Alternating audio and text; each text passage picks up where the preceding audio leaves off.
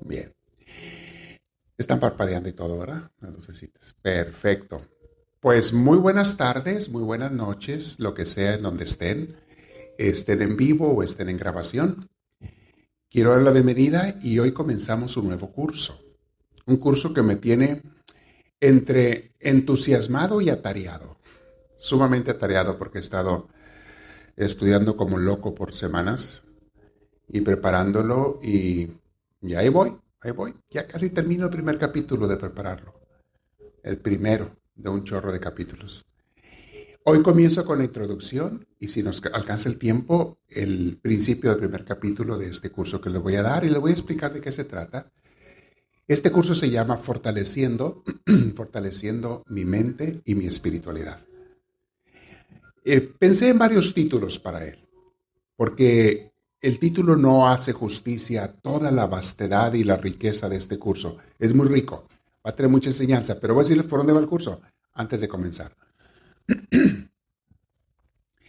Es un curso basado en la psiquiatría y la psicología de las personas en los tiempos modernos, cómo estamos viviendo. ¿Se han dado cuenta que anda mucha gente con problemas mentales? Depresión, ansiedad, angustia, miedos, preocupación. ¿Se han dado cuenta? Eso es enfermedades mentales. El mundo, la sociedad anda mal. Los niños andan mal. Los jóvenes, los adultos andan mal. O andamos mal. Estamos muy descontrolados en estos tiempos. Muy descontrolados y la gente no se da cuenta. Nuestra parte psicológica está muy afectada por todo lo que está pasando. Desde problemáticas sociales, ideologías, tecnología, eh, pandemias y cuánta cosa, la gente anda no en paz. Yo me atrevo a pensar, y ojalá estuviera equivocado, que la salud mental de este milenio está mucho más dañada que la de hace 100 años. Y hace 100 años no tenían ni la mitad de los bienes materiales que tenemos hoy en día. Hoy en día abunda la comida en la mayoría de los países y en las áreas donde falta comida es porque otros tienen de más o la tiran a la basura. Pero no porque falte comida. Hay mucha comida en el mundo como nunca había habido. Por miles de años se batallaba para conseguir qué comer. Y esperabas hasta el tiempo de la cosecha y mientras no había cosechas buscabas saber cómo sobrevivir en otros tiempos o almacenar, etc. La gente sufría para almacenar y comer muy austeramente. ¿Qué comía la gente? Ve la Biblia lo que dice, pan, agua. Oyes tú que se sirvieran platillos, comida italiana, comida mexicana, comida china. ¿Dónde has oído eso en la Biblia? No existía tanto platillo tantos gustos, tantas recetas, tanta, los supermercados llenos de verduras y de frutas y de comida. No existía eso. No existía eso por miles de años. Ir a un supermercado y ver lleno de frutas y de verduras y, y poder agarrar y comprar bolsas, mis hermanos, eso hubiera sido como un paraíso para la gente de hace 100 años para atrás. ¿Qué? Una tienda donde hay montones de naranjas y montones de manzanas y montones de... Ay, no, eso por favor, eso será el cielo. Aquí en la tierra no. Con dificultad encuentro dos naranjas y eso cuando hay temporada y las traen de sabe dónde. Hoy en día tenemos todo tipo de frutas y a veces todo, todo el año. Ya no nada más en tiempos de cosecha. ¿Por qué? Porque la traen de otras regiones donde se está dando. O con métodos artificiales, invernaderos y demás te producen frutas y verduras, todo el Mis hermanos, estamos en sobreabundancia material. Casa, ropa. Antes la gente sufría para tener dos cambios de ropa.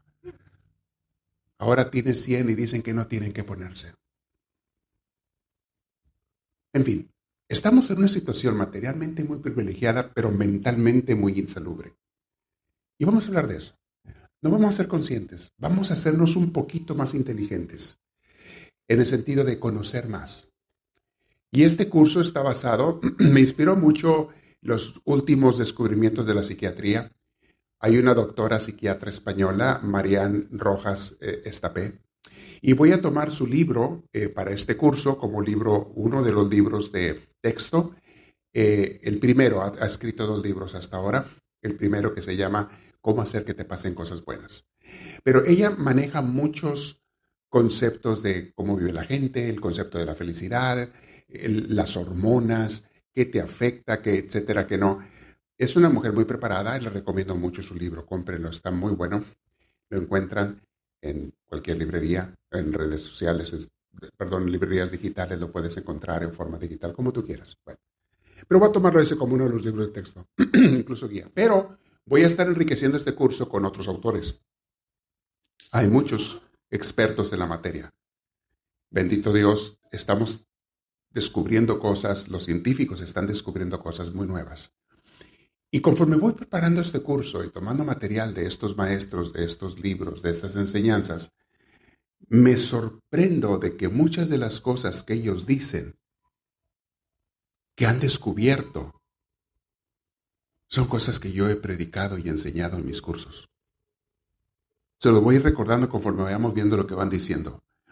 Muchas cosas que han comprobado con ciencia son cosas que en la consejería espiritual, en la dirección espiritual que yo he dado a través de muchas décadas de años, he descubierto y he tratado de ayudar a la gente instintivamente de ver lo que están sufriendo. Y digo, creo que esto funciona más después de tanto hablar con tanta gente. La gente a mí me confiesa sus, sus dolores más agudos, sus penas más profundas, sus sufrimientos más intensos, porque buscan la ayuda y uno trata de ayudarlos desde el punto de vista espiritual, pero también saben que me he estado preparando siempre todo lo que yo pueda, aunque no eh, tenga un título de psicólogo, de psiquiatra, eh, no lo tengo, pero me encanta estudiar la materia, las materias. Y las he estudiado desde que estaba en el seminario, nos dieron cursos allí, pero después yo he estudiado por mi cuenta. ¿Por qué? Porque me interesa el bienestar de la gente. Me interesa poder ayudarles. Y por eso preparé este curso ahora. Lo estoy preparando, este va muchas semanas de preparación. Me van a ayudar a dar este curso personas que se están preparando también y que estamos hablando, estamos en diálogo con otras personas que tienen preparación eh, intelectual y me van a ayudar quizá a dar un tema o dos, vamos a ver, porque es un tema muy amplio y quiero que lo veamos desde varias perspectivas, desde varias personas que han tenido experiencias y estudios diferentes, todos con, con el fin de darnos una enseñanza. ¿Qué está pasando en el mundo? ¿Qué está pasando en nosotros, en la mente, en la salud física? Vamos a hablar mucho de salud física. Porque todo está unido, mis hermanos. La mente, el cuerpo, las emociones y tu alma, tu espíritu, están unidos, no los puedes separar. Si tú estás mal de la mente, de una manera u otra te va a afectar el cuerpo también. Si estás mal de tu espíritu, te va a afectar tus emociones, te va a afectar tu salud física, te va a afectar muchas cosas. Si tú mejoras tu cuerpo, tu salud física, también de alguna manera te toca tu mente y te sientes mejor. Las emociones, los pensamientos. O sea, todo va unido. Y vamos a descubrir primero los males, dónde están, los males de las personas, y vamos eh, a participar de a partir de allí. Eh, ¿Qué tengo que hacer para vivir mejor? Para encontrar esa paz, esa felicidad, ese gozo que Dios me quiere dar. ¿Qué tengo que hacer? ¿Qué? Vamos a prepararnos para ello, a hacer una oración. Siéntense derechitos, vamos a respirar profundo. Las personas que están afuera, si pueden, les invito a pasarse o a cerrar las puertas para que no entre ningún ruido porque estamos grabando todo, ¿sí? Estamos grabando absolutamente todo y los ruidos no se pueden borrar. Pero pásense adentro o prendan las bocinas de afuera eh, para que, si están prendidas, claro, el sonido las prende siempre, para que allá escuchen el tema también si hay ruido, ¿ok? Bien, vamos a sentarnos derechitos. Vamos a respirar profundo y vamos a invitar a que Dios nos, nos llene de su paz. Y el Espíritu de Dios, en este día nos ponemos ante tu presencia y te pedimos tu gracia, tu bondad, tu ayuda, tu fortaleza, Señor, te lo pedimos. Permite que en todo momento nuestro corazón esté dispuesto a escucharte y tú nos hables, Señor. Que tú nos hables y podamos escucharte, podamos eh, también contestarte. ¿Qué es lo que quieres que hagamos, Señor? Hoy, Dios mío, te encomendamos este curso nuevo que comenzamos a ti, a tu gracia, a tu bondad, a tu inspiración. Ilumínanos, Señor. Enséñanos, Señor. Guíanos, Señor. Hoy te damos la gloria que tú te mereces y te decimos todos juntos, gloria al Padre, gloria al Hijo y gloria al Espíritu Santo, como era en un principio, sea ahora y siempre, por los siglos de los siglos. Amén. Respiren profundo, mis hermanos. Hace rico. Muy bien, mis hermanos. ¿Qué está pasando en el mundo? ¿Qué está pasando en nuestras sociedades? ¿En dónde estamos en este siglo XXI? En este segundo milenio después de Cristo. ¿Qué es lo que está viviendo la gente? Vamos a ver mucho el problema generacional. Las generaciones de hoy en día, mis hermanos, son muy diferentes a las que existieron por los últimos dos mil años. Ha habido cambios tan drásticos en nuestra forma de vivir, en la tecnología, en nuestra forma de relacionarnos. Ha habido cambios tan drásticos que siento que nos están arrastrando como un río caudaloso, que no alcanzamos ni a nadar y nos está llevando el río de la costumbre, de las corrientes, de las modas, de las innovaciones. Mis hermanos, cada día inventan cosas nuevas en todos los aspectos. Nada es estable, nada permanece, todo cambia. Antes había una estabilidad tal que a la gente se les podía hacer su vida hasta aburrida, porque nada cambiaba. El trabajo era el mismo todos los días. Levántate, desayuna, vete al campo a trabajar, atiende a la familia, a los niños, ok, la escuela, terminamos, cenamos, a dormir, descansar y ya. Fin de semana a convivir socialmente. El sábado a hacer trabajos de casa, convivir con la familia. El domingo el día de Dios, vamos a la iglesia y todo. Viene el lunes y empezamos otro. Y eso era todos los días, todas las semanas. Eso se acabó. Hoy la gente hace una cosa un día, hace otra otro día, hoy hay una moda, hoy hay otra, hoy voy de paseo para acá, hoy no voy de paseo, hoy me compro un aparato, hoy me divierto de una manera, hoy me mañana de otra, pasado de otra, hoy convivo con una persona, mañana con otra. Antes tú siempre conocías a la misma gente todos, toda tu vida, casi. Conocías y convivías con la misma gente, para bien o para mal era la misma gente, y había lazos más estables, uniones más estables familias más unidas.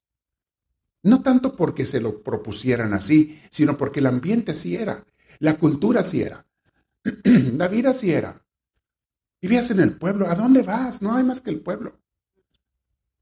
Ah, es que quiero ir a la ciudad. Bueno, pues irás allá, quizá una vez al año, vamos a las fiestas de la ciudad con la familia como algo especial, a comprar algunas cosas si es que tenemos dinero, porque no había mucho dinero, compraremos algunas cosas y San se acabó. La gente viene estar. Hoy en día nos movemos de un lado para otro, nos mudamos de casa cada cinco años. Es el promedio en este país. En Estados Unidos, el promedio de lo que la gente dura en una casa, y eso en casas compradas, es de cinco años si compras casa. Los que viven en apartamentos se cambian cada dos años o cada año. Ya no hay estabilidad. Vecinos o sabe quién serán y los conozco. ¿Y para qué los conozco si mañana me mudo o se mudan ellos? Vamos a ver todo lo que está pasando. Esto, toda esta inestabilidad, quieranlo o no, tiene sus efectos en nuestra mente, en nuestra, nuestras emociones, en la forma de vivir, en nuestras relaciones humanas. Las familias son afectadas. La relación padres e hijos se afecta. La relación esposo-esposa, hermanos-hermanas, se afecta. Vamos a analizar todo esto. Ok, ¿y qué efectos psicológicos trae esto? ¿Por qué hay tanta gente con problemas mentales hoy en día? Cuando digo problemas mentales, no quiero decir locos, aunque sí hay muchos. O sea, personas que ya su mente no les funciona. No lo digo en forma despreciativa, al contrario, lo digo con mucha eh, ternura y compasión. Pobrecita la gente que su mente no le funciona. Debe ser un infierno vivir así. Y muchos de ellos han quedado así por el uso de las drogas, por el uso o abuso del alcohol.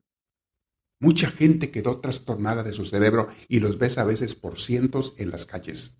Jóvenes, físicamente sanos, mentalmente destrozados, buscando qué comer, buscando a quién pedirle, te lo encuentras. Ese, ese fenómeno de las drogas tampoco existía hace 100 años. No a ese nivel, no. A nivel en el que estamos ahora. Hey, acá estoy, véanme a mí. A ver, manita, niños, niños de la primaria, Porque entra una persona y todos están viendo a ver qué ropa trae, qué, se puso. acá, voltea para acá. No se me distraigan, por favor, atentos. Porque esta clase no se va a repetir, al menos no por ahorita. La realidad, la realidad actual, el estado de las cosas en el presente. Muy bien, sí, ha cambiado el mundo, ha cambiado de una forma muy drástica, de una forma que no le damos alcance, están cambiando las cosas. Y mis hermanos, hay una cosa que les quiero explicar sobre cómo funcionan nuestras mentes, para que entendamos lo que está pasando. Nosotros siempre hemos buscado las diversiones, lo que nos hace felices, lo que nos da gusto, lo que disfrutamos, ¿cierto o no cierto? Siempre el ser humano quiere eso y está bien. Mientras sea algo sano, está bien. Buscamos diversiones. ¿Cómo se divertía la gente de hace, digamos, 500 años, medioevo? Europa, porque tenemos muchos, mucha historia de Europa, por pensar así, aunque también tenemos algo de países latinoamericanos, historia. Ya había historia eh, escrita en Latinoamérica para esos años, siglo XVI, siglo XVII y siguientes. La gente se divertía, en el trabajo no tanto, pero el fin de semana acudían al centro comunitario del pueblo, que casi siempre en los países latinos y en algunos también anglosajones, casi siempre había una plaza o hay en el centro del pueblo. ¿Estamos de acuerdo? Y allí la gente iba a reunirse, a socializar, a convivir, a festejar. En los pueblos más alegres ponían música, una banda, un grupo, alguien tocaba música, a veces hacían bailes al aire libre, era parte de la diversión. Comían, se les vendía comida, o era el mercado, compraban y vendían artículos, platicaban, comadreaban. Eso le daba un sabor a la vida empapado de mucha relación social. Todos se conocían. A veces también de una manera no muy conveniente, no muy agradable, porque también se peleaba más la gente a veces al conocerse más.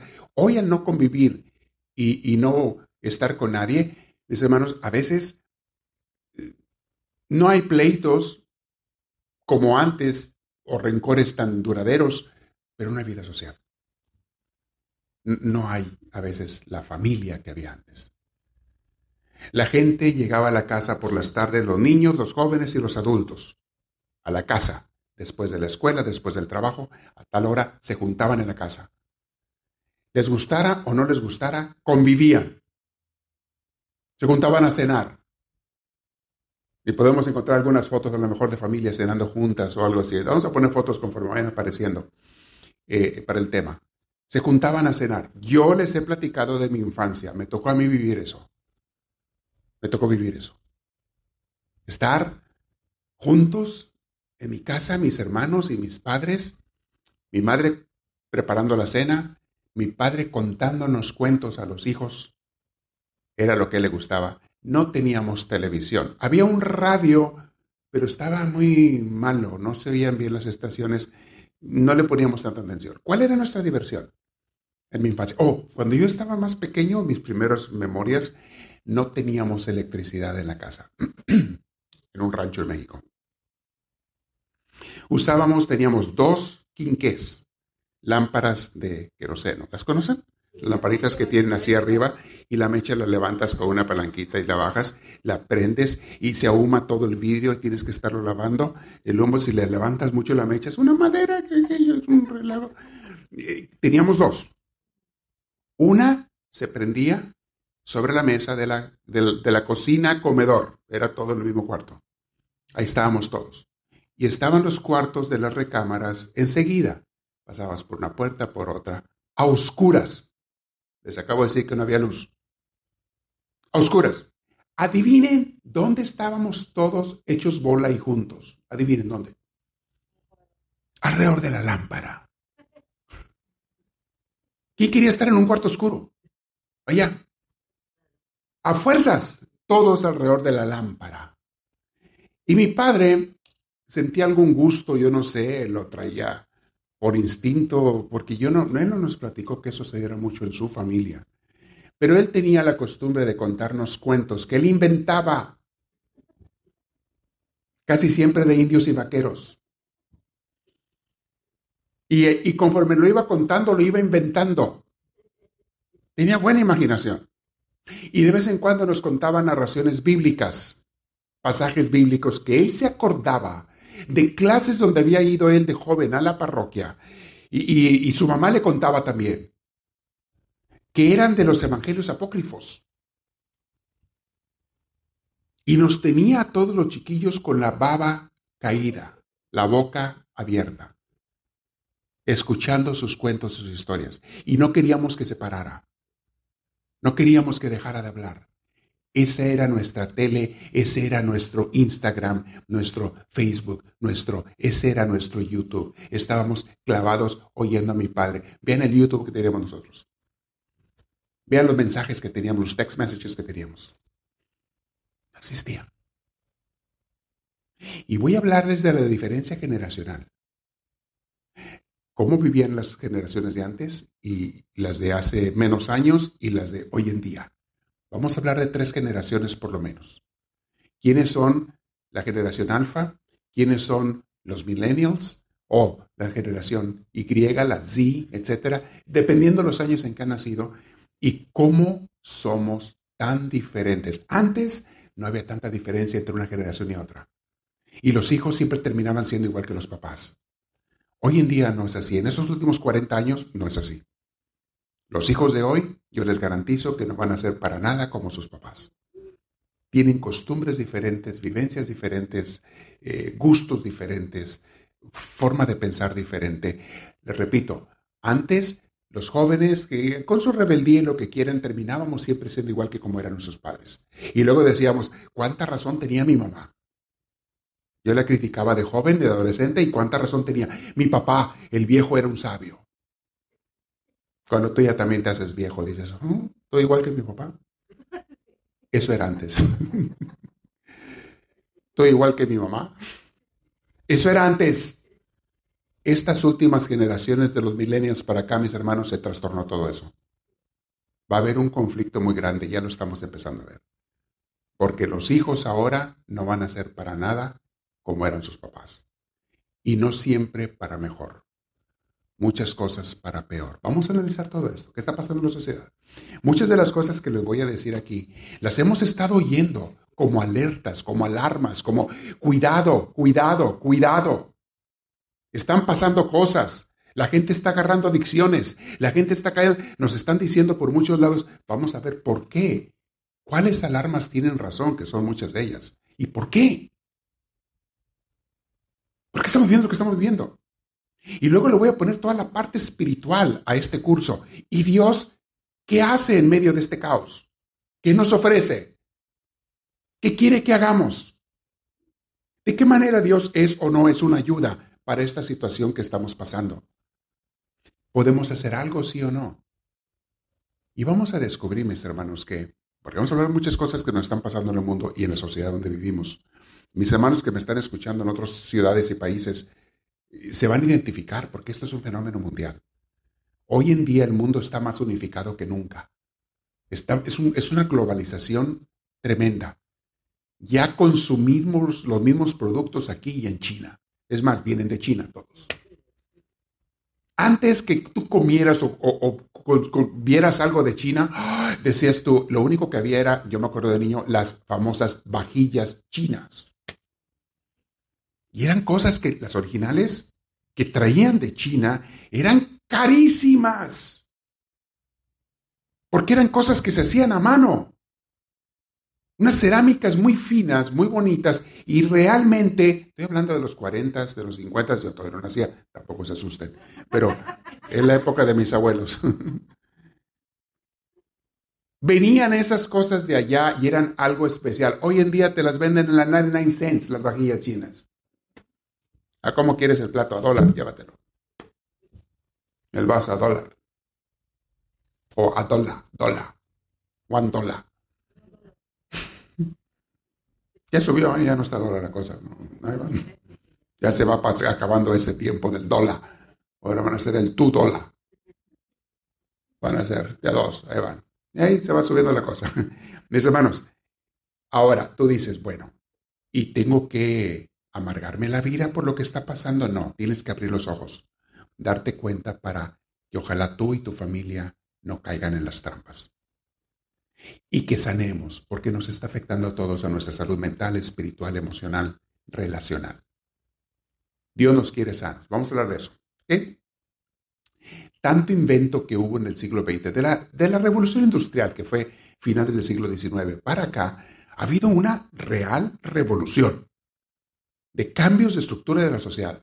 Antes de la revolución industrial, eso es cuando se inventaron las fábricas, la máquina de vapor, las máquinas de carbón, aparecen en Inglaterra y en otros países a finales del siglo XIX. Y de ahí se expandieron al mundo entero, Estados Unidos y al mundo entero. El ferrocarril, después los autos, vino las fábricas, se inventaron las fábricas por primera vez. Eso no existía. La gente vivía en su casa, los artesanos hacían las piezas en su casa. Artesanía, mm, no sé, maderas, carpintería, eh, comidas, eh, los que hacían eh, platos, los que hacían barro, los que hacían hierro, manejaban el hierro, los herreros, los, todo era en casa. Y eran oficios de familia. Y el papá le enseñaba al hijo, la mamá a la hija. Y, eran oficios familiares. No había fábricas. Y, en cada pueblo había personas que sabían hacer de todo. Porque tenían que vender de todo y proveer de todo.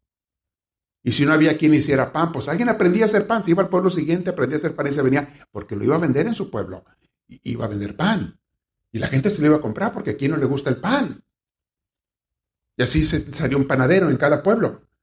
Y un carnicero, porque alguien tiene que proveer la carne. Y un verdulero, y los agricultores, y los campesinos, y, y el que trae la leche, y el que tiene las vacas. Mis hermanos, todo eso era el ambiente en todos lados. Siglo XIX, salen las fábricas, inventan las máquinas, empiezan a producir en masa. Y les dicen en las fábricas de las ciudades a la gente, vénganse, aquí tengo trabajo para 50 personas, para 100 personas. Vas a venir todos los días a trabajar y vas a tener un cheque para la semana. No vas a tener que andar sembrando la tierra y ver si llueve o no llueve, andar cuidando el ganado, ver si se te murió, se te emplagó, se te, afectó tu ganado. Eh, no vas a tener que hacer eso. Vente a la fábrica, aquí trabajas de, tal hora a tal hora. Antes eran horarios esclavizantes, de 7 de la mañana a 7 de la noche, lo que fuera. Eh, eh, pero aquí va a tener un cheque y todo. Entonces la gente empezó a abandonar sus oficios, empezó a dejar el pueblo y se empezó a ir a la ciudad a trabajar a la fábrica. Y lo estamos viendo. Hoy en día la mayoría de la población en muchísimos países no está en pueblos, está en grandes ciudades. Ciudades que antes eran de, de mil gentes, subieron a diez mil gentes, a cien mil, a un millón y ya van en muchos millones ciudades. Eso ya no son ciudades, ya son hormigueros. Y nosotros estamos en una de esas. Son hormigueros. Pero ese es otro tema.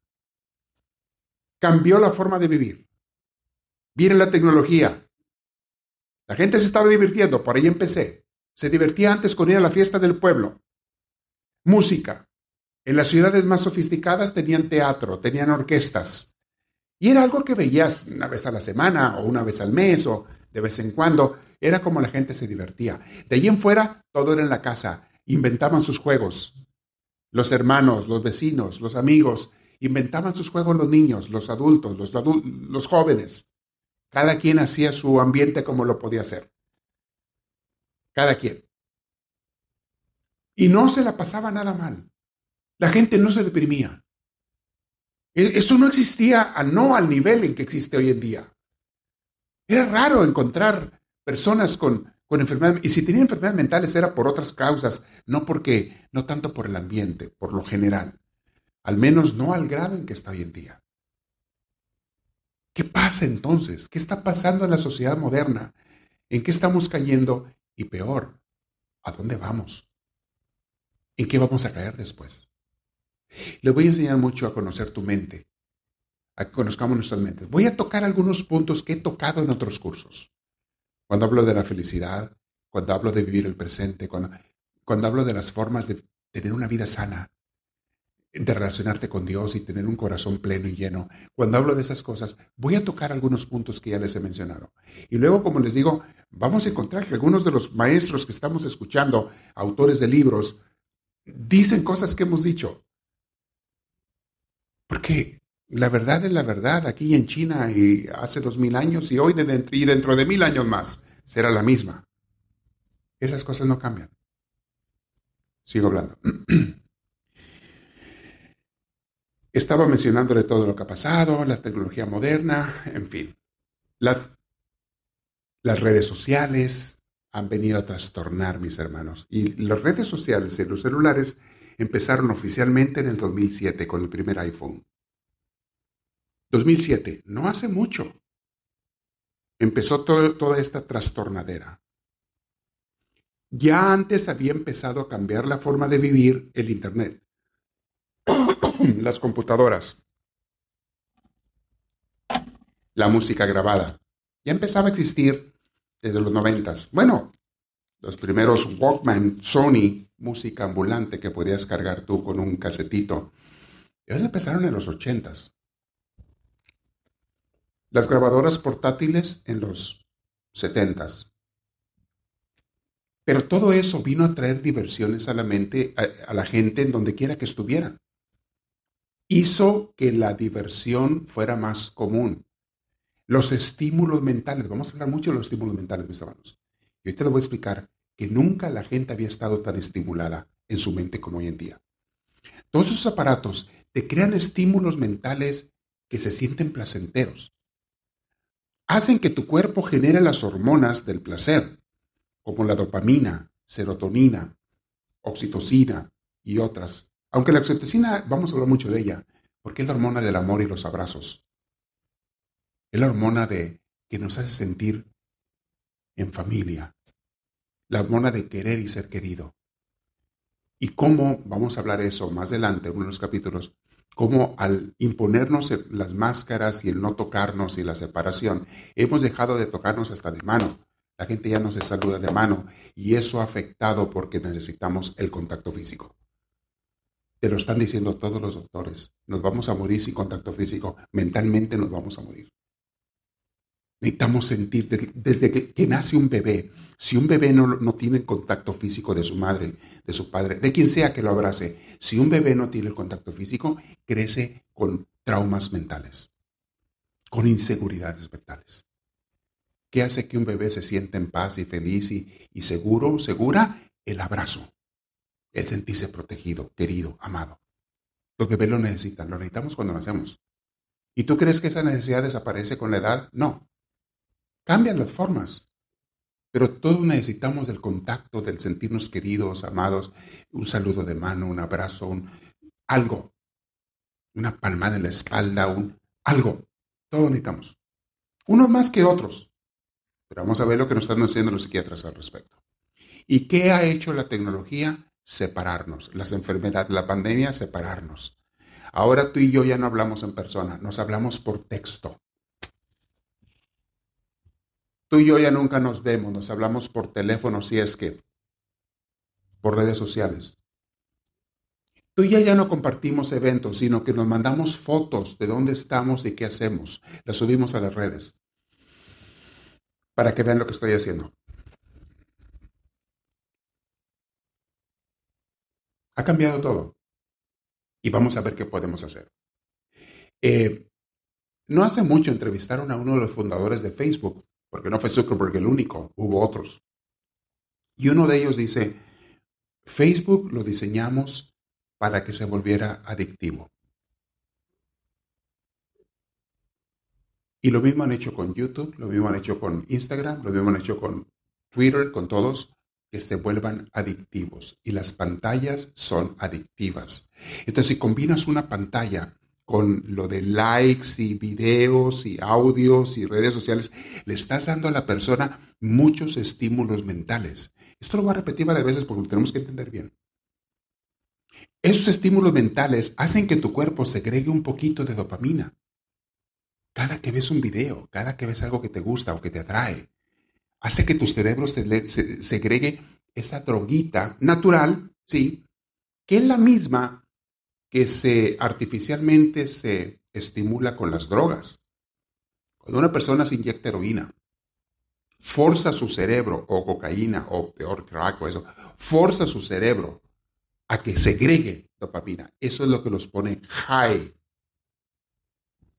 Pero tú has de cuenta que la glándula de tu cerebro que genera eso, la ordeñaste, la exprimiste con una droga para que suelte un chorro de dopamina y entonces te sientes muy bien por un tiempo, pero cuando pasa el efecto te sientes de la basura porque te quedas haciendo dopamina o serotonina, lo que esa droga te haya estimulado o lo que el celular te, te causa.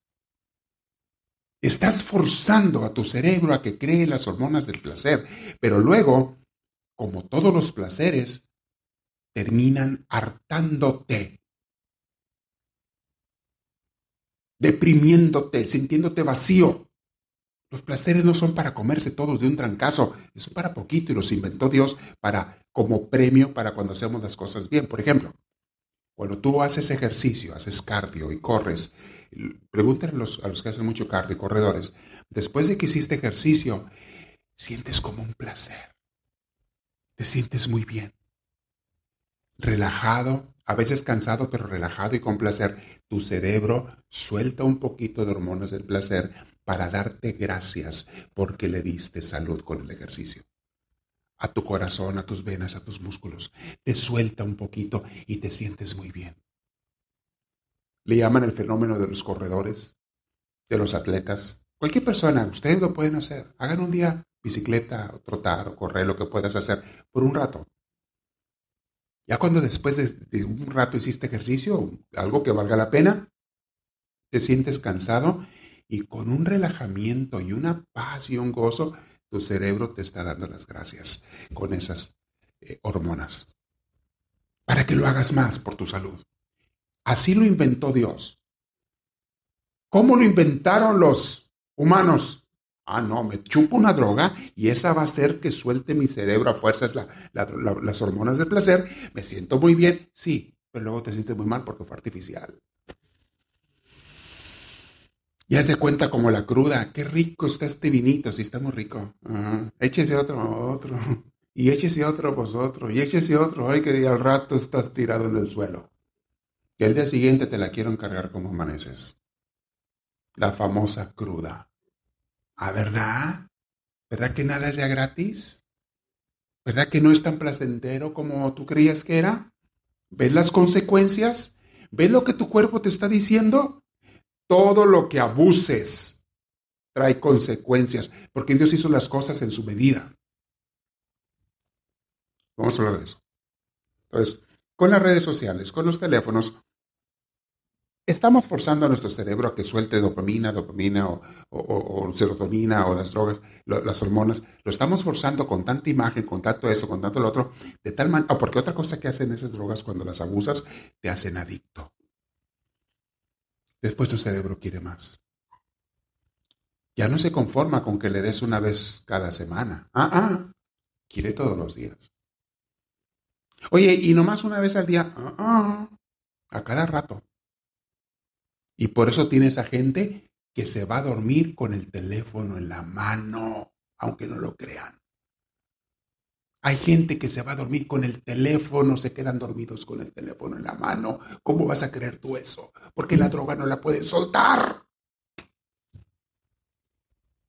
No pueden soltar la droga. Tienen que estar chupando esa marihuana, inyectándose esa heroína que se llama celular.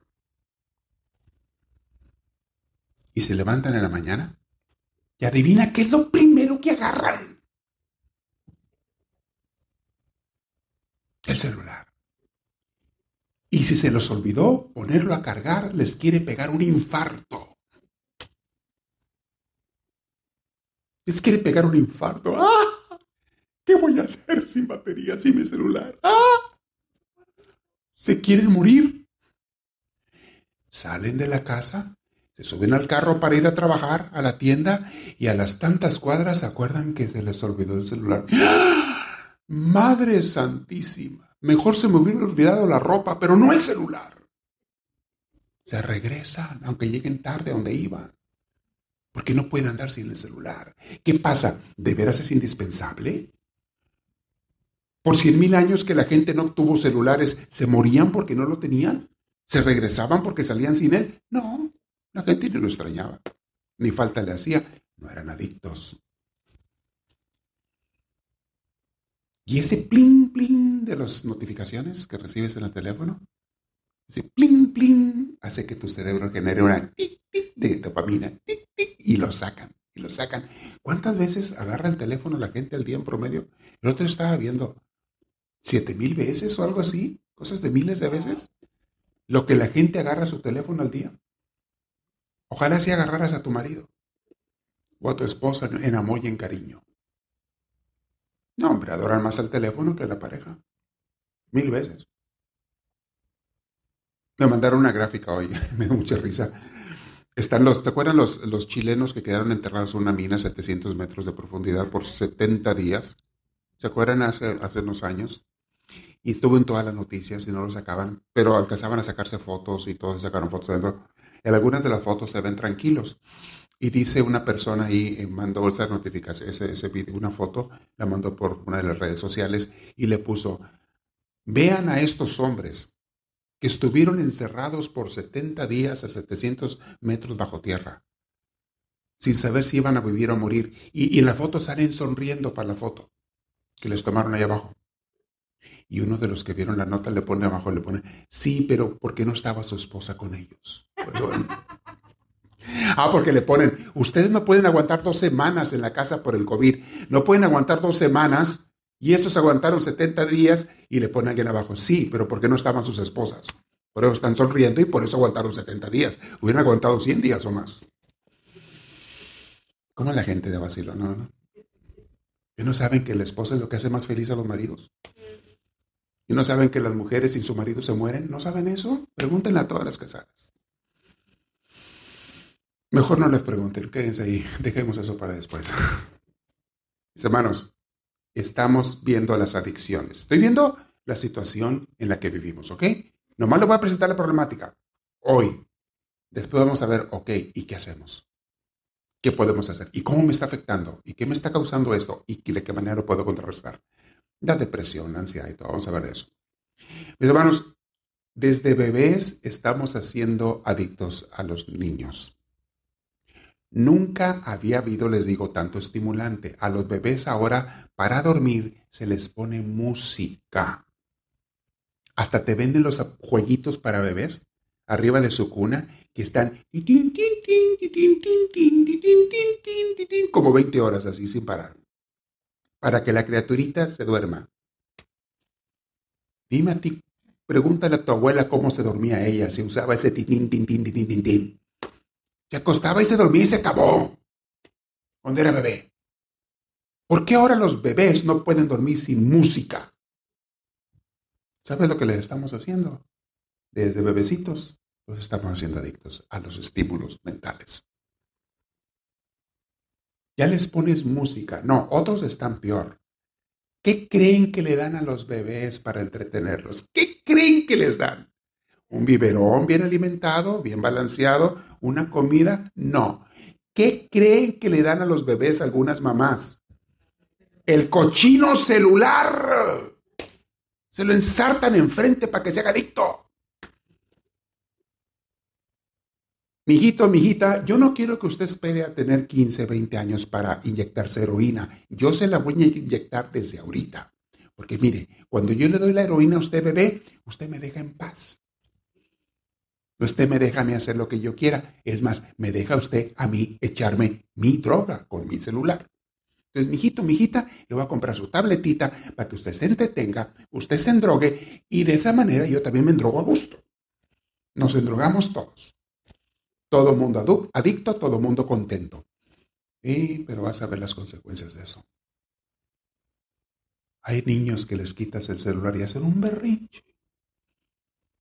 Hay niños, me estaba diciendo una mamá esta semana, que su niño no se daba cuenta de ella, ella pensaba que estaba muy dormido y no entendía por qué se levantaba tan desvelado en las mañanas, no quería levantarse para ir a la escuela, hasta que lo pescó abajo de las cobijas con su celular que la madre amorosísima le compró esa droga desde los ocho años de edad a la criatura. Le dio su droga a mi hijo, tenga su droga. Porque también el chiquillo insistió, porque mis amiguitos tienen. Tenga su droga, mi hijo, entróguese. Pues resulta que se estaba desvelando en el celular, viendo videos y viendo cada tontería hasta las 12 de la noche o sabrá Dios a qué hora. Y en la mañana, la mamá juraba que a las 9 ya estaba dormido. Y lo fue a pescar. ¿Qué estaba pasando? Mi hijito, dróguese. Miran que es bien cómodo para los papás drogar a los hijos, para que no los molesten. No tienes que comprarles drogas de la calle. Uh un celular. Es todo. Es incómodo y sirve que ven pornografía y ven lo que sea, porque los niños están viendo eso. Con cualquier celular lo ves. Vea, mi hijo, mi hija, lo que usted quiera, nomás no me moleste, pero vea lo que quiera. Usted destruye su mente, destruye su alma, destruye su corazón, destruye su salud mental en todos los aspectos. Destruyala, pero déjame a mí en paz para yo también destruir la mía. ¿Estoy inventando cosas, mis hermanos? ¿Inventando cosas que no existen? Y luego que por qué está el mundo lleno de locos. Nunca los psiquiatras y los psicólogos, los estoy leyendo sus libros, en sus escritos, en lo que ellos dicen, nunca habían tenido tantos clientes. No sean abasto. No sean abasto listas y listas y listas y citas y citas y citas y citas de clientes, los psicólogos y los psiquiatras de pura gente loca porque quieren estar locos. Pero diles que dejen el celular. Diles que se pongan a convivir con la gente físicamente, con la familia para empezar. Ayer, ayer me estaba diciendo una, una señora, padre, yo no había puesto atención, pero en mi casa, cada que nos sentamos a comer, cada quien está con su celular y sus audífonos, aparte. Disque comiendo. Y estamos comiendo en la mesa y todos clavados con el celular. Y me dijo la señora, hasta yo. No, pues sí. Pues de ahí viene todo. Muy hermoso, pues déjame siento y mientras estoy comiendo me pongo a ver qué son los chismes de, Facebook, de Instagram, de Snapchat, de lo que sea. Déjame ver los chismes, déjame ver videos, déjame ver esto y otro, mientras estoy comiendo. ¿Y a qué hora vas a convivir? ¿A qué hora va a haber ese calor humano? ¿A qué hora va a haber ese contacto físico que los psicólogos mismos nos están diciendo se necesita? Empezando por tu familia. ¿A qué horas va a haber eso? No, no a ninguna porque estoy ocupado con mi celular, con mis redes sociales. Eso no había existido por miles de años, mis hermanos, y hoy se está volviendo loca la gente. ¿Saben cuánta gente me encuentro que me llega, que me habla, que me escribe, que me con depresión y ansiedad y todo? Y muchas veces ellos no saben qué es eso, pero lo traen. No saben. Me dicen los síntomas de lo que están pasando y cuando me lo están diciendo le digo, tú traes depresión. No, padre, yo no estoy loco. Pues sí estás. Discúlpame que te lo diga. Y luego me entero por el desorden social que traemos. Muy bien. Entonces, desde los niños, mis hermanos, ya los estamos echando a perder. No, ¿saben? Tengo en mi familia a dos maestros, hermanos. Conozco entre los grupos, las comunidades que tenemos de misioneros del amor de Dios, a más maestros. ¿Saben cuál es el fenómeno que están teniendo especialmente los maestros de niños pequeños? que están teniendo, no les ponen atención los niños a ellos. Para nada. Están sumamente distraídos. Hace unos años, me acuerdo en los noventas, empezó en las escuelas la novedad de que sufre de ADH. No, ADD. Attention Deficit Disorder. Tiene el desorden de que no puede poner atención. Es una enfermedad, decían los maestros, este niño, esta niña. Y cuando yo oía eso, algo no me... Yo decía, sí, sí, sé que ese niño tiene ese problema, pero ¿es porque es enfermedad mental o hay otra razón? Luego sacaron ADDH. ¿Qué quiere decir? Hiperactivo, ¿verdad? Attention Deficit Disorder Hyperactive. Los niños son hiperactivos, no ponen atención, están siempre distrayéndose en otras cosas, hablando. ¿Saben por qué hacen eso, mis hermanos? Porque su cerebro ya está adicto a la droga del celular, de la musiquita, y quieres que se sienten por cinco o seis horas a oír a una maestra hablar como perica, de materias que no les interesan. No me está dando los chismes de mi amiga, de que si consiguió novio o no. No me está diciendo eso la maestra. Me está hablando de matemáticas. ¿A mí qué me interesa eso? No les ponen atención porque su cerebro ya está acostumbrado a los estimulantes mentales. Está, no acostumbrado, adicto. Y, he hablado con los maestros y me dicen, estamos batallando tanto. Tenemos que inventar estimulantes mentales todos los días nuevos para poder atraer su atención, si no, no nos ponen nada de atención. Tenemos que inventar cosas, no hayamos que inventar. Ya no me falta vestirnos de payasos y empezar a echar maromas para que pongan atención en la clase. Pero como todo está cambiando tan rápidamente, el vestido de payaso le va a funcionar un día a la maestra o al maestro y al día siguiente quieren otra cosa. Porque nada es estable, les dije hace rato. Todo cambia. En la mente ellos esperan que todo cambie. Todos los días sale un juego nuevo. En sus teléfonos, en sus Nintendos, en sus Xboxes. Todos los días hay algo nuevo. Y luego algo nuevo y luego algo nuevo, y luego algo nuevo, y luego algo nuevo, y siguen repitiendo por millones de veces toda la vida. Porque no hay nada estable, nada les gusta para siempre, todo quieren novedad. Y les pones al maestro que les quiera explicar biología, geografía, inglés, matemáticas. No, no, no, no, no quieren saber nada de eso. Es la cosa más aburrida del mundo para ellos, comparado con una pantalla, con un celular y todo lo que puedo ver allí videos, audios, música, juegos de mis máquinas. ¿Cómo, vas a comparar eso con el maestro aburrido que me está hable y hable y hable de una materia que ni me interesa comparado con la pantalla?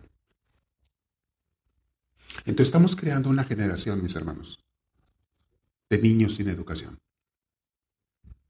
de niños sin estabilidad mental. Imagínate cuando lleguen a un trabajo, aun si se gradúan de una carrera, y les dicen, te vas a sentar en ese escritorio por ocho horas. Y vas a estar haciendo estos papeles o contestando estas llamadas o lo que sea por ocho horas. Por eso no duran. Porque es sumamente aburrido comparado con la pantalla a la que estoy acostumbrado. No duran. Una máquina en la fábrica o esto, el otro, haciendo cosas repetitivas. No, no, no. Yo quiero algo nuevo cada vez. ¿Siempre voy a estar clavando las mismas tablas? No, pues qué aburrido. Está mejor mi juego de Nintendo. Más divertido. La gente, los jóvenes, un fenómeno, lo voy a repetir, que está pasando, es que ya no saben qué hacer de tantas cosas que hay, de tantas opciones, pero todo lo que ellos quieren es que me provoque estímulos mentales. Escoger una carrera, conseguirme un novio, una novia, casarme. Ya no se casan, por eso. ¿Qué estímulos mentales me da? Por un ratito, dar con la pareja me, estimula eh, eh, por un rato y cuando me aburre, pues ya no lo quiero. Quiero otra cosa. Es el fenómeno que estamos viendo, mis hermanos. Pobres maestros lo que están sufriendo hoy en día. Tenemos, en los, les digo que antes los estimulantes eran la música, la plaza, los amigos, una vez a la semana y ya. Hoy en día tienes música todos los días, a todas horas, 24 horas. Al, en tu celular tienes todo. Con tus audífonos traes todo. Música 24 horas al día. Tienes todo tipo de comidas, de todo tipo de sabores, que la gente a veces ya no sabe ni qué escoger. Los niños no saben qué escoger. Y lo peor que pueden hacer con un niño es preguntarle qué quiere de comer. Es lo peor. Cuando antes las mamás les preguntaban a los hijos qué querían de comer. Hice esto, se lo traga y se calla. Porque es lo que hay o es lo único que sé hacer. Y se lo come y se calla. Y así te ibas si no te lo comías. Ay, chiquito, ¿cómo te iba? Eso ya no existe ahora. Ahora, mi hijo, mi hija, ¿qué quiere? ¿Le ordeno DoorDash? ¿Le ordeno por teléfono? ¿Voy a comprarle? ¿Le llevo al, al Fat Donald's? ¿Le llevo al Mugre King? ¿Quiere que lo lleve acá, allá? Y, y, ahora quiero... Eh, ¿Qué es eso? Creando puras mentes de biluchas movidas por los gustos y los placeres y los sentidos y las emociones y, y, los estímulos, es todo lo que quieren. Van a ver cuando llega el punto donde voy a ver la diferencia entre los que nacieron antes de los ochentas y los que nacieron después de los 90, de los 90, finales de los 90 para acá. Hay una diferencia de la noche a la mañana. La generación anterior, creo que es la que le llaman generación alfa, los que nacieron hasta principios de los ochentas y los que nacieron de finales de los noventas para acá, que le llamamos millennials y luego la generación Z y ahí le van poniendo nombres como lo quieran llamar. Pero hay una diferencia garrafal entre unos y otros. Los que nacieron antes de los ochentas, ahí estamos muchos de nosotros, nacimos a veces en situaciones económicamente, socialmente más difíciles. Muchos nos tocó ser hijos de padres que fueron a la guerra. algunos les tocó ir a la guerra, Vietnam o otras guerras, depende de qué país hayas vivido, revoluciones y demás. Fue otra realidad. La gente de esa época aprendió a luchar, a trabajar, a sobrevivir, a batallar, y los que tenían familia, a formar familia también, y los que tenían familia, a sacarlos adelante, darles de comer. Pero la generación de los que nacieron de los noventas para acá ya no tiene nada de eso. No tienen que luchar para nada. No les digo que hay 100 restaurantes a la vuelta de su casa. Ya la comida está preparada en la tienda, ni siquiera tienen que cocinar. No quieren cocinar. Hoy se ve hasta como un honor el decir yo no cocino. Lo dicen con orgullo algunos. El otro día me dijo una, una mujer, ¡ja! Me casó con mi marido y este pensaba que yo iba a cocinar porque creía. Yo soy moderna. Ya no se cocina. Ah, no, entonces ¿qué tragan ustedes? Pues comía restaurante. Mm, pues por eso estás como estás, ingrato. Que cocine él si quiere, yo no. Ya lo ven como una ofensa, el cocinar. Como si fuera algo vergonzoso, cocinar. Hoy hablé con una persona y me dice, eh, le hablé para, preguntarle algo y no me contestó. Y ya más tarde me contesta y dice, ay, padre, disculpe, es que estaba haciendo de cenar. Y digo, ¡Ah! Una señora que hace de cenar, wow. Déjame, le saco foto, lo grabo, a ver qué. De repente ya, ya la gente ni eso hace. Somos tan diferentes. ¿Y qué va a pasar con esa gente? De restaurante, de celular, de que no saben hacer más que eso. Y luego aparte, no quieren trabajar si no tienen estímulos mentales. O sea, a mí no me pidan que trabaje, pero sí, denme comida de restaurante todos los días, denme mi casa, denme todo. ¿No se han fijado que hoy en día muchos hijos están siendo mantenidos por papi, por mami, hasta los 25 años de edad? Y mantenidos porque para empezar hasta los tienen en la casa, sin pagar renta. Eso es ser mantenido, perdóname que se los diga, eso es ser mantenido. Papi, mami, me dan de comer, me dan casa, me dan todo. Yo no tengo por qué trabajar, yo mejor me la paso jugando mis juegos de Xbox. ¿Para qué trabajo? Es que ese papi y esa mami nacieron antes de los setentas para atrás. Y ese hijo, esa hija nació de los noventas para acá. ¿Ven la diferencia? Mis hermanos, los que nacieron la generación anterior, disculpen si piso algún callo, ¿eh? ¿O quieren que les eche mentiras? Todo está bien, todo es color de rosa, todo, todo va bien. ¿Quieren que les eche mentiras? Este curso va a ser así, pero nos va a abrir los ojos, por lo menos que no nos engañen, o que nosotros no nos engañemos solos. Mis hermanos, Los muchachos de los 70 para atrás, ya a los 15 años estaban trabajando y ganando dinero en su tiempo libre, iban a la escuela, o si no iban a la escuela, se metían en un trabajo.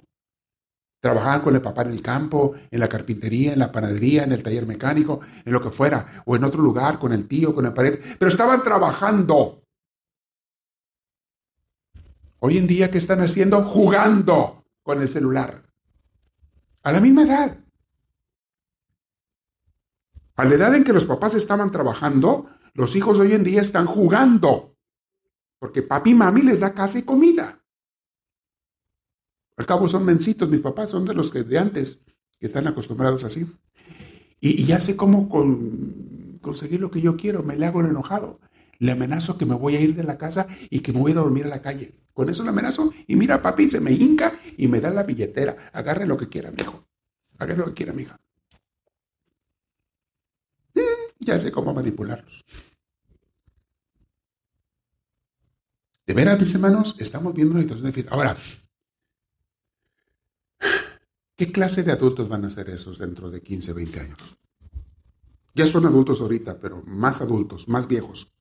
¿Qué clase de gente va a ser? ¿Qué tantos responsables van a ser? ¿Qué tan buenos padres de familia van a ser? ¿Madres de familia van a ser? ¿Qué tan buenos esposos y esposas van a ser? Imagínatelos con esos valores y esa forma de vivir que llevan. Pues, hermano, estoy hablando de lo que estamos viviendo, no de otra cosa. Es lo que estamos viviendo. Y yo no os voy a engañar.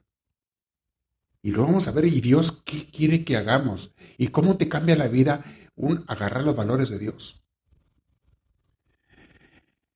Vamos a ver. Ya se me está acabando el tiempo, por eso les digo. Hoy en día, mis hermanos, un niño de siete años, óiganlo bien, un niño de siete años o niña de siete años ha recibido más estímulos mentales que lo que sus papás o sus abuelos recibieron en toda la vida y las generaciones pasadas. El niño de siete años con los electrónicos y los juegos y las músicas desde que era bebito ha recibido más estímulos mentales que los que sus papás, abuelos y de ahí para atrás por miles de años recibieron en toda su vida. El chiquillo de siete ya lo recibió y se pasó. ¿Qué será cuando tenga 10 y 15? Para que vean dónde estamos adictísimos a las estimulaciones mentales. Por eso no ponen atención en la escuela. Por eso no tienen proyectos ni planes serios. Por eso no se quieren ir de la casa, no quieren trabajar, no quieren responsabilidad. Ah, sí, si trabajo es para sacar dinero para mis juguetes, para comprarme el mejor celular y estar cambiando cada año, cada dos años. Si trabajo es para eso, para mantenerme no, porque papi me mantiene, mami me mantiene. Y papi y mami tienen pavor de que el hijo se le vaya porque saben que es un bueno para nada. Pero tú lo hiciste así y lo estás haciendo más con esa actitud. Estás favoreciendo que siga haciendo más. Eso pasa con niños de 7 años, ¿ok? Muy bien. Sigo con los puntos que me faltan. Mis hermano, ese exceso de estimulación mental está haciendo que ya no sepan escoger nada, porque tanto de qué escoger y todo lo que yo voy a escoger, carreras, profesiones, proyectos de vida, novio, novia, esposa, ya no saben escoger nada, porque hay tantas cosas que escoger y, y entre tantas no hay yo cuál escoger, cuál me va a dar más estímulos mentales. ¿Cuál carrera, profesión me va más? Desde que estoy estudiando, y tienen que ser estímulos inmediatos. La gratificación referida, o sea, retrasada, mis hermanos, los psicólogos te están diciendo, es algo que debemos desarrollar todos. ¿Qué significa la gratificación retrasada? Que no tienes que tener lo que tú quieres en el momento que lo quieres. Nos hemos acostumbrado a que a la hora que yo quiero algo, lo consigo y ya. Y no importa que no tenga dinero, para eso tengo tarjeta de crédito. Y ya, ya no tengo ni que ir a la escuela, a la tienda, lo ordeno por Amazon. Me llegan dos días. Pero ya. ¿Qué pasa el día que te dicen, oye, sí tenemos el producto, te lo vamos a vender, pero te llega en 10 días? ¡Ah! Te quieres morir. Te quieres morir. Es que están atorados los barcos y no pueden entrar al puerto y no llegan los productos de China y va a tardar. ¡Te quieres morir! Le piden un regalo a su papá. Papá, ¿me regalas un teléfono? Sí, mi hijo, ¿cómo no? ¿Cuándo? ¡Ya! Aquí está, mira, te traje hasta dónde comprarlo, ya te traje, mira, aquí, ordénale, pícale, dame la tarjeta de crédito, yo lo ordeno ahorita, échale. ¡Ya! La gente quiere todo de inmediato, por eso ya no están satisfechos con nada. Antes tú decías, quiero, me gustaría una bicicleta. Esos eran nuestros sueños de niño, una bicicleta, un balón de fútbol. Eran nuestros sueños de niño. La niña, una muñeca, un juego de tacitas, un juego de cocina. Esos eran los juegos de niño, los sueños. ¿Qué te decían tus papás cuando les pedías eso? ¿Te lo ordenaban ya? No. Mi hijo, a ver si, si el niño Dios se lo trae. Vamos a ver cómo pintan las aguas. De aquí para diciembre, a ver si niño Dios, a ver si Santa Claus, lo que fuera la tradición, se lo trae los Reyes Magos, a ver si se lo trae. Y ni siquiera te garantizo, mi hijo, mi hija, porque no sabemos cómo antes de feria los Reyes Magos para entonces. Te hacían esperar meses o un año. Y otras veces, ni en el año te llegaba lo que querías. ¿Y qué hacías? ¿Te morías de desesperación porque no lo tenías? No, inventabas otros juegos, otras cosas. Yo de niño soñaba porque iba a casa de primos que tenían más dinero que nosotros y tenían las famosas troquitas tonka. ¿Se acuerdan de aquellas de metal, troquitas, dompes, eh, tonka? Yo de niño se me iba la, eh, me caía la baba de ver esos juguetes con, mis primos y amigos de familias que visitábamos que su papá se los compraban. Y tenía una troquita. Para mí era, yo tenía, no sé, cuatro o cinco años de edad, seis años de edad. Y veía eso y Ay, yo quería eso. Soñaba. Y cuando, pero eran carísimas. Para nosotros eran muy caras. Y cuando él decía a mi papá, no, mi hijo, me decía, es muy caro eso, no puedo eso. Pero mi papá tenía una bodega. Y ahí él le gustaba la carpintería porque mi abuelo era carpintero. Aprendió a mi padre. Hacía cosas de madera. No crean que nada sofisticado, cosas simples de madera. Pero tenía tablas y clavos y martillos y serruchos por todos lados y cepillos para cepillar la madera y todo, por todos lados tenía. Yo me hacía mis carritos de madera clavada y le ponía sus llantitas con roles de valeros de las llantas de los carros. Esas eran las llantitas de mis carritos le ponía sus cuatro, le atravesaba dos tablas atrás, al cuadro de madera, que era el carrito, le atravesaba dos tablas, le ensartaba allí los, valeros y esas eran sus llantas. Y yo ya tenía mi Tonka made in home, hecho por mí. Claro. Y saben que me divertí igual o más con ese carrito yo que mis primitos que tenían la cara de la tienda. Porque yo usaba mi imaginación para hacerlo. Y usaba mis manos y me divertía de estarlo haciendo. Y cuando lo terminaba era una obra mía y era como un tesoro. Lo apreciaba mucho más ese carrito que lo que mis primos después arrumaban el suyo por allá donde estaban tirados. Nos encontraba tirados después. Ni caso les hacía. Mi mente en ese aspecto creció muchísimo más sana que la de esos amiguitos o primitos. En ese aspecto. Yo siento que crecí mucho más sano. Luego mi padre nos inventaba juegos.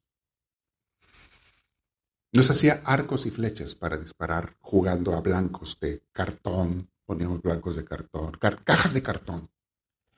Y entonces iba, teníamos muchas moras, árboles de moras en el rancho. Cortaba una rama de mora, buscaba más o menos el grosor, y luego un hilo de esos de isle, eh, le hacía la y le ponía, lo hacía el arco, y lo tensaba con el isle, y luego otra vara que estuviera derechita, la ponía y le, poníamos unas plumas de gallina, teníamos gallinas en mi casa, atrás, y, eso para que hiciera la flecha, y a disparar las flechas, y yo les ponía, eso mi padre no, lo hacía, yo lo hacía, le ponía un clavo en la punta de la flecha. Pues que, para que se clavara en la madera, si no se clava. En el cartón. Y entonces disparaba mi arco y mi flecha. Yo estaba feliz con mi arco, que mi papá me decía. Lo gozaba al máximo. Hoy en día les compras todo tipo de juguetes ya los tiran al segundo día, ya no los quieren porque ya quieren otro. Y otro, y otro, y otro, y otro, y otro, y otro, y otro, y nunca acabas. Y estamos generando basura lo loco. Ese es otro tema. Hermanos, ya no saben qué elegir de tantas cosas que hay. Y siempre tienen cosas diferentes y nada les satisface. Y así somos nosotros también si caemos en esa trampa. No crean que nomás las generaciones modernas. Los adultos, los que somos más adultos, Podemos caer y muchos hemos caído en esas trampas también que estoy mencionando. No al grado que los chiquillos que no tienen mucho de dónde escoger y que nunca han crecido de otra manera. Los más jóvenes que no han crecido de otra manera, esos nacieron con la droga en las manos. Nosotros no la conocimos hasta ya de grandes. Una gran ventaja de los que nacimos de los principios de los ochentas para atrás. Una gran ventaja es que cuando llegó el Internet ya nos había pasado la adolescencia y la juventud. Ya no estábamos en esa punzada de la adolescencia, ni mucho menos de la infancia, cuando viene el Internet y los teléfonos celulares. El otro día me llegó gráfica de las que te mandan por correo. Dice, para los que nacimos de los 70 para atrás, la gran ventaja es que tuvimos nuestra juventud y nuestras loqueras, nuestras tonterías antes de las fotos digitales de Facebook y de las redes sociales nos salvamos. Los mensos de ahora todos están subiendo sus fotos para arriba, todas las mensajes que hacen. Unos y otros las suben. Y nosotros tuvimos nuestra juventud antes de que hubiera eso. Lo decía de forma chistosa, pero también tiene algo de cierto. No fuimos tan afectados por esas cosas en la infancia y en la adolescencia. También tuvimos nuestros errores de otro tipo, pero ese no. Esa adicción no que está destruyendo mentes y creando gente traumada en, cuanto a depresión, ansiedad, miedos, inseguridad. Están creciendo así la gente hoy en día. Esto lo están diciendo los psiquiatras.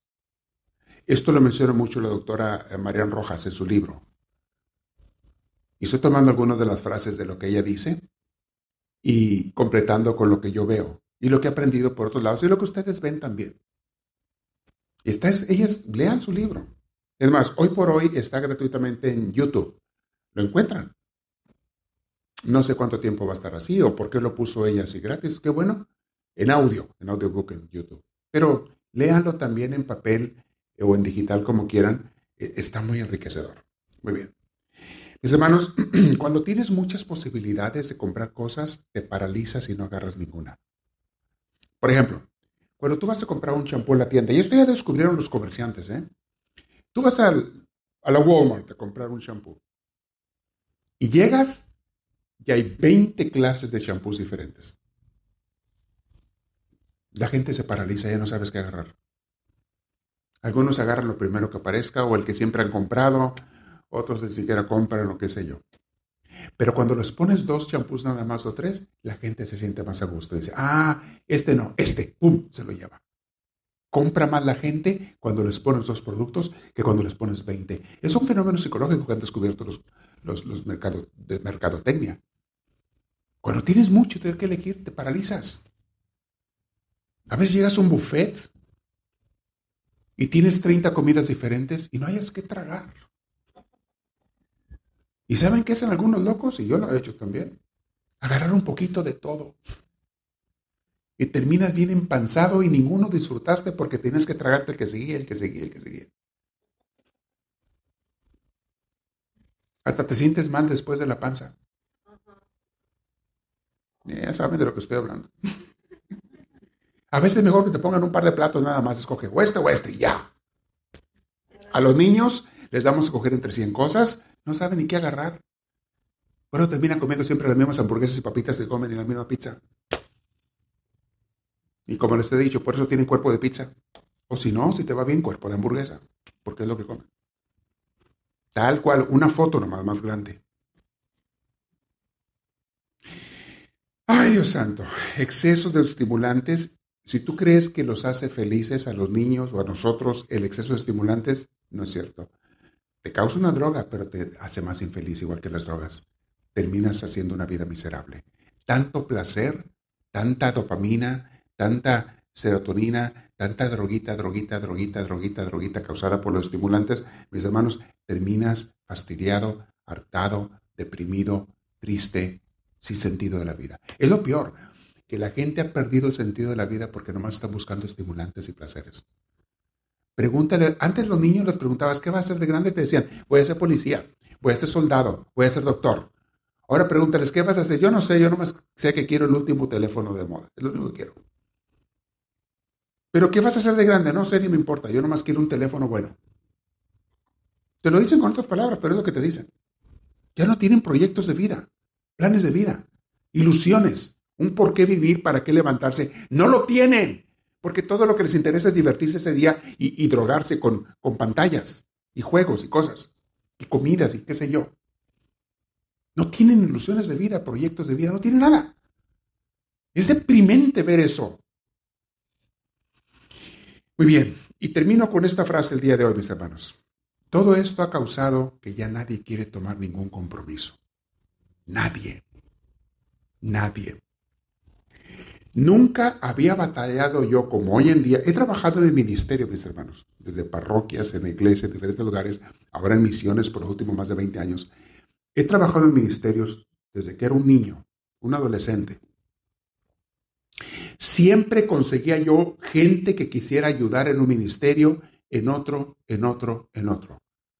La gente con gusto quería servir, muchos, no todos, pero muchos. Hoy en día no encuentro quién me ayude en el ministerio. Nadie quiere trabajar. Todo mundo está ocupado. ¿En qué crees que están ocupados? En sus adicciones. Es que tengo mucho trabajo y necesitas tanto trabajo de veras es que quiero tener una adicción buena, una buena casa, un buen, no sé, carro, un buen teléfono, buenas diversiones. Ah, no es que necesites trabajar tanto. Trabajas tanto porque quieres tener cosas, ¿verdad? Y si Dios, Dios a volar, vámonos, no quiero saber nada de Dios. A Dios nada más ahí le doy el mínimo a la semana y que se conforme y no me moleste. Mis hermanos, nunca, a veces me, yo, yo, yo me deprimo por eso. No encuentro ayuda. Les pido a uno y a otro y a otro y a otro que me ayuden en diferentes ministerios y les pido a gente que sé que tienen la capacidad, porque no les voy a pedir a alguien que no puede. Todos me inventan un pretexto, me inventan otro, me inventan otro. Algunos me dicen que sí, pero no me dicen cuándo. Ya pasaron tres años, todavía estoy esperando. Es un fenómeno que tenemos hoy en día, mis hermanos. Nadie se quiere comprometer. Es parte de las tradiciones que tenemos puestos para las cosas materiales, nada para Dios, o lo mínimo, lo, que menos sea. Pero para las diversiones, bien puestos. ¿Saben por qué la gente no se quiere comprometer con nada? Porque tantean que ese compromiso o esa acción, ese ministerio, lo que sea, no les va a traer estímulos mentales, como les traen las cosas del mundo, los juegos, los celulares, esto y lo otro no le va a dar estímulos mentales. Pero volvemos a lo mismo, caen en su propia trampa. Porque el estar buscando nomás sus estímulos y no tener un proyecto de vida y no ayudar a los demás, que es para lo que venís a este mundo, el no estar teniendo un proyecto de vida te lleva tarde o temprano a la depresión, al sinsentido de la vida. ¿Para qué te levantas a la mañana? Para jugar en el teléfono. ¿Eso es para lo que te levantas? para trabajar, para hacer dinero, para comprarme más cosas. Para eso vives tú, para comprarte cosas materiales que se van a quedar en este mundo cuando te mueras. Qué triste vida la tuya. Es que así vive todo el mundo, pues por eso están como están. Velos. Por eso están como están. Aquí voy a terminar, mis hermanos. El día de hoy voy a dejar un tiempo para preguntas estamos haciendo un análisis de la realidad, nada más. Y no le estoy diciendo nada nuevo, ni le estoy diciendo nada de eh, que lo sorprenda demasiado. Ustedes saben que lo que le estoy diciendo lo ven, lo han visto y es cierto. Y les voy a armar, porque recibimos piezas de rompecabezas, información de lo que está pasando en la vida de muchas formas, pero yo voy a tratar de darles aquí todas las piezas para que armen el rompecabezas. ¿Qué está pasando en mi vida, en mi sociedad, en mi familia, con mis hijos, con mis papás, con mis hermanos. ¿Qué está pasando con mis compañeros de trabajo de escuela? ¿Por qué estamos como estamos? ¿A dónde vamos? Y luego, una vez que analice cómo está el mundo, ahí es donde me toca a mí decidir, ¿y yo cómo voy a estar? Porque algo que vamos a descubrir como siempre es que tú no puedes cambiar al mundo, pero sí te puedes cambiar a ti. Y tú puedes ser una persona mucho mejor. Algo que lo vamos a llevar al final. Y de hecho la doctora María Rojas habla mucho de eso. Ella habla mucho de sacar tu mejor versión. El Army de Estados Unidos te dice, be all you can be. Yo le digo, Sé siempre mejor, tú puedes ser mejor, puedes ser una persona más, más grande, mejor en todos los sentidos que lo que eres. Y no me refiero a grandezas mundanas y materialistas, me refiero a ser en dignidad, en, en servicio, en, en misión y propósito, una mejor persona. Tú eres, puedes ser más que lo que eres ya, porque todos podemos crecer. Y vamos a esforzar, y eso le va a dar sabor a tu vida. El tener propósitos serios, eternos, no mundanos y temporales. Le va a dar propósito a tu vida. Aquí voy a terminar, porque está muy emocionante esto antes de que me pique yo más y no los dejo dormir el día de hoy. Preguntas, mis hermanos, si tienen los que están en vivo en redes sociales, eh, en, este caso Facebook Live, pueden escribir preguntas allí. Si estás escuchando esto en grabación, pues obviamente ya no estoy presente para contestar tus preguntas. Pero si alguien tiene, levante la mano. Los que están aquí presentes o vía Facebook Live en este caso, pueden escribir sus preguntas. Si quieren escribir comentarios y preguntas en, en los YouTubes, en los eh, podcasts, háganlo y siempre que pueda eh, les voy a contestar sus preguntas. Digo siempre que pueda porque a veces son muchos. Pero nos va a ayudar a, entablar una conversación. A veces que otra persona de las mismas redes sociales te contesta, eh, entabla conversación, finca comunidad que allí en los podcasts, en los YouTubes, en, los, en, los, en Facebook, que pongan sus comentarios, mis hermanos, siempre guardando el respeto, el decoro, eh, el buen espíritu, la amistad. No permitimos comentarios ofensivos de gente que quiere dañar, de gente, eso no se permite, porque no es el espíritu de Dios. No estamos mejorando si vamos a caer en esa corriente mundana.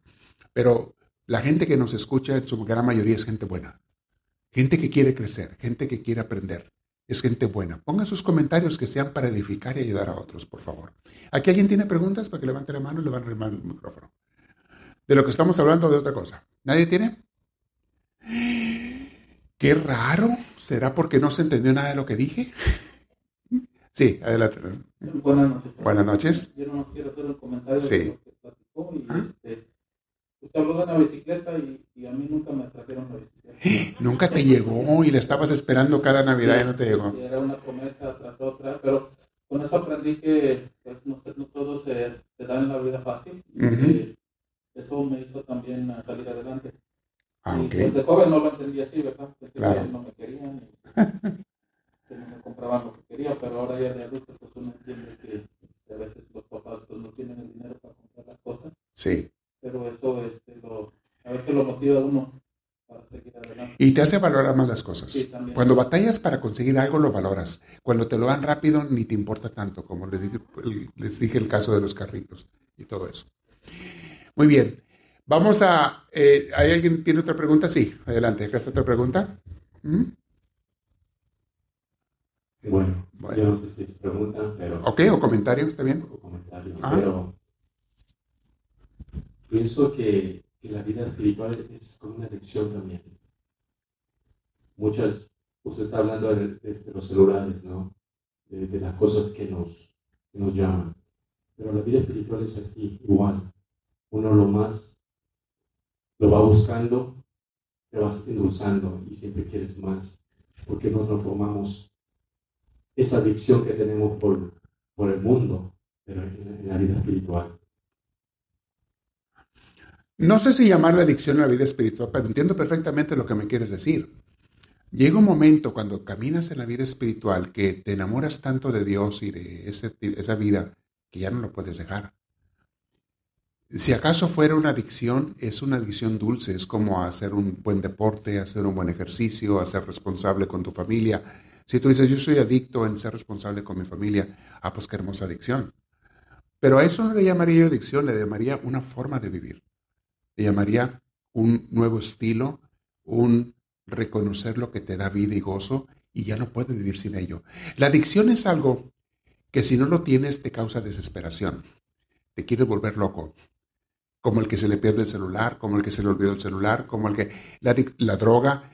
La adicción es algo que te causa desesperación, intranquilidad, mortificación, estrés.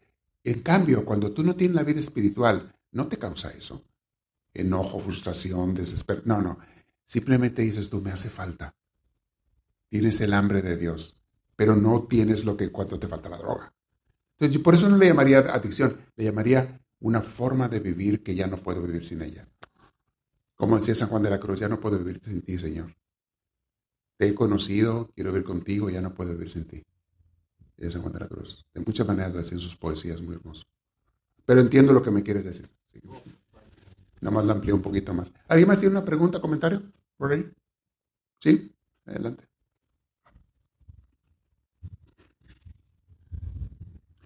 Eso es verdad de lo que está diciendo de, sobre, sobre ahora los muchachos. Ajá.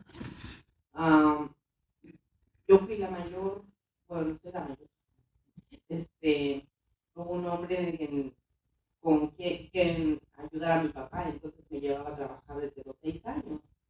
Y yo les cuento mi vida a mis hijos y siempre me dicen, ay mamá, ya sabemos tu historia.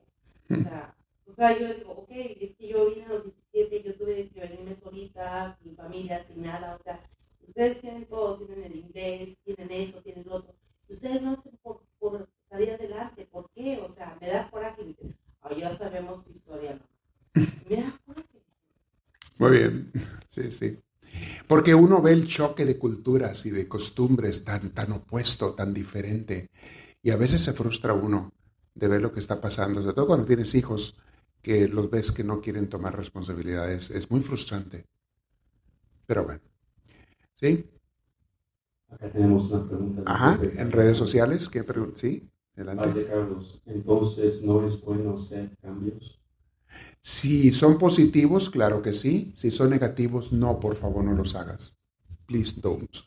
No. Cambios negativos, no. Cambios positivos, sí. Todo lo que sea para mejorar, sí. Lo que sea para empeorar, no.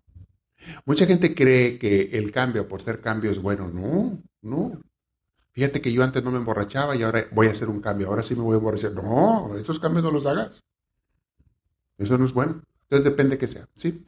Ahorita que estaban diciendo de los cambios, eh, me, me, acordé de algo que estaba pensando cuando estaba hablando, padre, de, de que las pantallas nos hacen adictos. Sí. Yo me acuerdo que chico, cuando vi la primera vez la televisión, me llamó mucho la atención que Sí, te acuerdo. continuar verla y verla todos los días.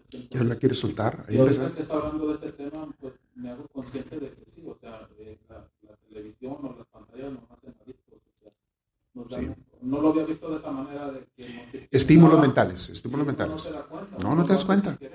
Empezó con el radio a principios del siglo XX, luego pasaron las televisiones en blanco y negro y luego la televisión a color. Fíjate cómo cada invención nueva hacía a la gente más adicta, más adicta, más adicta. El- el- empezó el cine a principios del siglo XX, no casaba- empezó a hacer estímulo, pero no a tal grado como la televisión que tenías prácticamente el cine en casa. Tenías tu cine en casa. Y las televisiones empezaron a ser adictivas. Pero nada comparado las televisiones con, con el Internet y los celulares. Nada comparado. Hace cuenta que antes te tomamos una pastilla de droga y ahora te la inyectas por litros. O sea, la gente está trastornadísima hoy en día con esas adicciones modernas. También la televisión era, era, era una forma de adicción, pero cada vez estamos peor. Dice uno, ¿dónde va a parar esto? Y las compañías nomás inventando de qué manera hacerte más adicto y más adicto. Una de las cosas que hacen las redes sociales, este es su negocio principal, es conocerte y saber qué te gusta para venderte. Y adivina qué, que te estén apareciendo comerciales y comerciales y comerciales de las cosas que te gustan. ¿A poco no te causa droga eso? Y muchas veces te hace gastar hasta lo que no tienes. Y ellos están haciendo negocio contigo. Por eso te dejan conectarte de gratis. Están haciendo negocio contigo. Te dan las aplicaciones gratis porque todo es para hacerte adicto. Primero para conocer canciones. Si saben que a ti te gustan mucho los vestidos, te empiezan a aparecer comerciales y comerciales y comerciales porque te graban todo lo que tú haces. Que fuiste a ver un vestido, que fuiste a ver una falda, que fuiste a ver una blusa y que fue, ah, ya sabemos que le gusta esta. Vamos a venderle eso. Y entonces Google le avisa a todas las compañías de que venden ropa, hey, aquí les tengo clientes, páguenme tanto por el comercial, páguenme tanto y tu comercial se lo voy a mandar a esas gentes que sí compran. Antes los comerciales eran para todo el mundo. Ahora los comerciales son especificados. ¿Se han fijado que no te aparece lo mismo a ti en tu pantalla cuando buscas en YouTube algo? ¿No te aparece lo mismo a ti que a tu hijo, que al otro, que al otro? ¿Te has fijado que aparecen cosas diferentes? Porque ya saben qué te gusta y le dan por allí. Ya saben a qué le has picado antes, qué has buscado. Y van por allí. Y saben dónde vives, y saben dónde estás, y te anuncian el restaurante de la esquina. Y te anuncian la tienda que está a dos cuadras. Porque esa tienda pagó y le dijo a Google, le dijo a Facebook, mándamele un comercial a los que vivan en este barrio. Y ya saben Google dónde estás, con el teléfono saben dónde estás. Saben dónde duermes, saben qué comes, qué lees y hasta con quién duermes. Porque hay dos celulares ahí pegados en el mismo cuarto. Ajá. Así es que mucho cuidado porque tiene mi checadito. A la hora que quieren te sacan todos los trapitos al sol. Tienen todo. Dos celulares terminaron en el mismo cuarto. Pues son el marido y mujer. Pues sí, pero cambia de mujer cada, cada tres días. Ah, caray. Cambia de celular compañero cada tres días. Ah, caray. Esto ya es otra cosa. ¿Saben dónde duermes? ¿Y con quién duermes? Porque tú traes ahí. Antes te asustaban que te iban a poner un chip, ¿se acuerdan? Y los mensos de la, de, la, de, antivacunas que te lo iban a inyectar en la vacuna y te asustaban con eso. No, ya te lo pusieron, el chip está en tu celular. Con este te tienen bien controlado, no ocupan otro. ¿Para qué te inyectan nada? Ya te lo tienen. Ya nos salimos del tema. Vamos a terminar este, con una oración final y para despedirnos de nuestras redes sociales. Gracias, Señor porque es tu amor el que nos hace estar en tu presencia, pero también aprender y descubrir cosas, Dios Santísimo. Danos tu luz, danos tu enseñanza, danos tu gracia. Todos te bendecimos en esta noche y te decimos, gloria al Padre, gloria al Hijo y gloria al Espíritu Santo, como era en un principio, sea y siempre, por los siglos de los siglos. Amén. Para ustedes y sus familias, reciban la bendición de Dios Todopoderoso, en nombre del Padre y del Hijo y del Espíritu Santo. Que los bendiga, mis hermanos en redes. Vengan los que están en el sur de California. No siempre va a estar en internet esto, ¿ok? Muchas veces más en vivo.